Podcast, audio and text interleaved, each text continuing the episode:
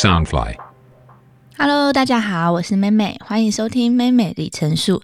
生活是什么？什么是生活？我的生活由我来决定。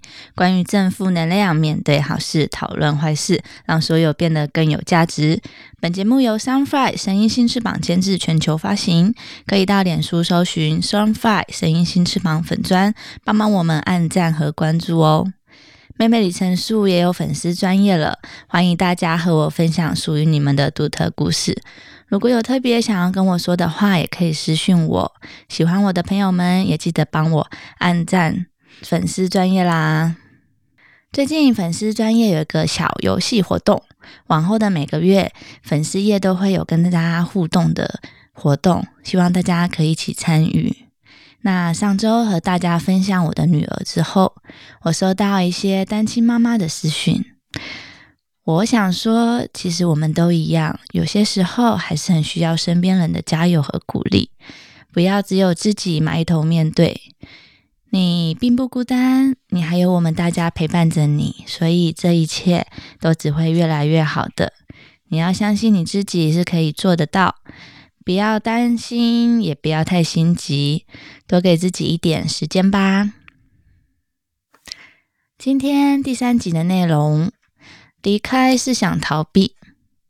我有一段时间，我想逃避一切，所以我选择了自己离开台湾。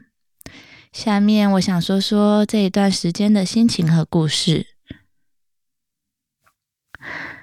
当我有记忆以来。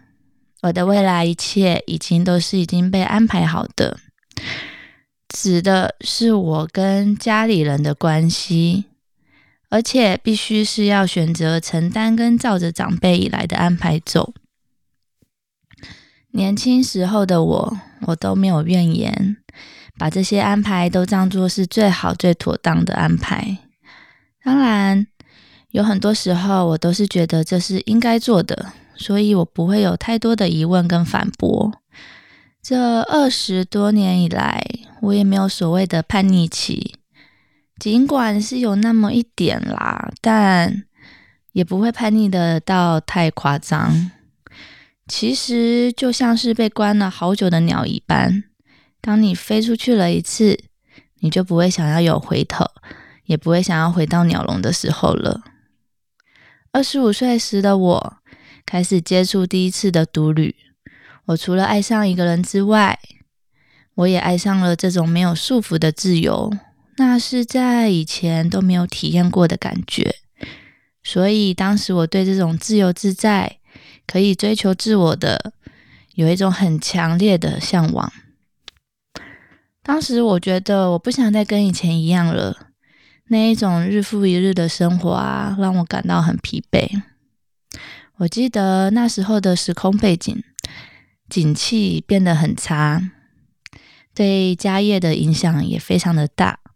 所以在那时候，当长辈问我要不要接手时，其实我心里的负担很大。一方面想到长辈的心血放掉了，好可惜，但这不是我喜欢做的呀，也不是我想追求的生活。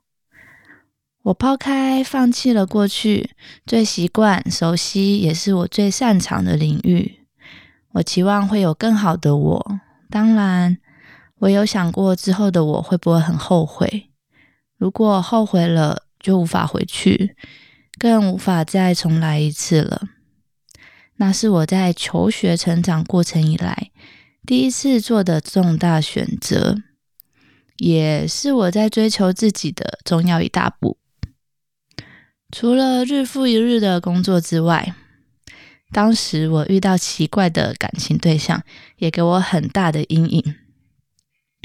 那时期，身边的朋友看到我的模样，就形容的像是卡到音，还记得吗？我第一集有提到。现在的我是很讨厌那时期的自己。如果过去经历可以删除干净，我想大概我会毫不犹豫的把那一段。删除的干干净净吧。说起来，鼓励我独自飞出去的也是我的家人，他们的心底大概也十分的矛盾，希望我接下重任，也希望我开开心心做自己，去做我想做的事情。我很感谢他们都很尊重我的选择。我现在当了妈妈呀，可以深刻体会这样的心情。要能放开儿女，其实也是很不容易的，需要调试好一阵子的时间。除了我的家人，当时的我也花了一阵子调试我自己。我记得我给自己一个月的时间去选择，最后我选择放弃一切，然后计划去美国。这是很突然的想法跟改变，就在一个月的时间里面，我把二十过去二十几年的生活完全都打乱打破了。我有一点难过，但对自己的未来生活又有一点期待。我很舍不得我的家人，但我就像是快被关不住、急着想往外冲的鸟，期待着自由。时间一个月倒数着。过着谨慎熟悉的日子，我的心情是非常的杂乱。我虽然选择了结束，却是属于我自己的启程。这句话听起来好老套哦，但好像瞬间所有权都在自己的身上。我可以决定什么，我可以去选择什么。我觉得这种感觉真的很好。的确，我会这样的选择。一半可能也是因为我很想要逃避，当时不管是生活上、感情上等，我都很失衡，这让我觉得每天都像失了魂的空壳，被掏掏空般吧。我不知道我自己在做什么，一直消耗、浪费着珍贵的时间。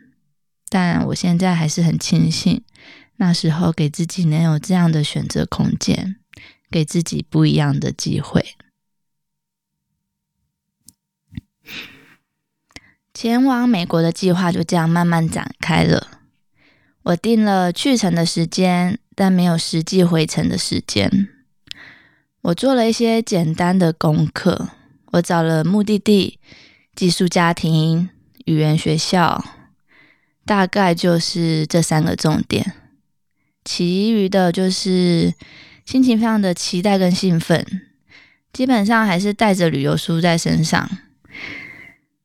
倒数一个月的时间是真的过得非常的快，快到你剩下没几天，你还是会有感觉很犹豫。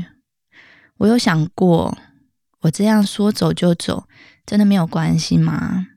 或是这样的选择这样做是不是错的？我会不会很不负责任？这样做是不是很不好？反正后来我发现，我似乎很容易被感情勒索，然后自己就在陷入那个圈圈，很难爬出来。无论是家人那种不经心的说一些关于家业的事情，或是那时候我奇怪对象给我很多，像我会让我觉得，哦，我绝对做不到的这种洗脑的想法。那时候的放弃的念头，常常都会出现在我的脑里。但年轻时候的选择，好像就是遇到一件很惊天动地的事情。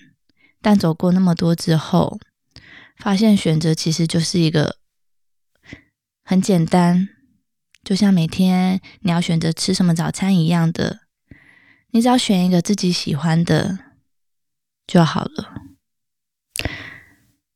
当时没有回程的行李，你会怎么去准备呢？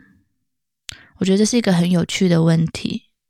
当时我都没有仔细想过这个问题，我就拉了一个皮箱，收一些常穿的衣服用品，然后我妈还给我一个电锅。我现在想，我觉得还蛮厉害的。我的箱子里面还带了一个电锅。我本身很爱收纳，然后也很念旧。学生时期啊，去看的电影票跟什么，我几乎都会留下。但现在好像我没那么执着了。关于断舍离，虽然我不喜欢与人之间分离的悲伤感，但对事物和决定选择，现在也算是很能洒脱的下定论和去决定。我突然想到一件很好笑的事情。前几年有一段时间很红，那种到家里帮忙空间整理、断舍离的。有一天，我就想起了这个念头，然后疯狂的在清理我的家、我的房间，把没有用到东西或不需要的，通通就丢丢丢丢掉，能捐的捐，然后拿去回收，然后就被我妈大骂了一顿。我妈又觉得我东西丢的太夸张了，然后还一手也是丢了她的很多东西。现在我的个性也是不爱。东西太多，我随身也不爱带包包的。有时候我都会想，我自己是不是个女生？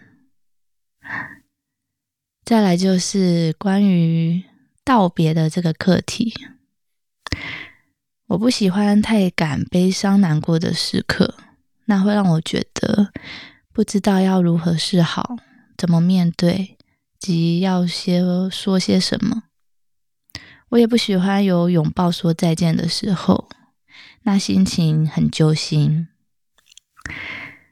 每次我要离开家或是要出国了，我都是说声“呃，我走了，拜”，我就走了。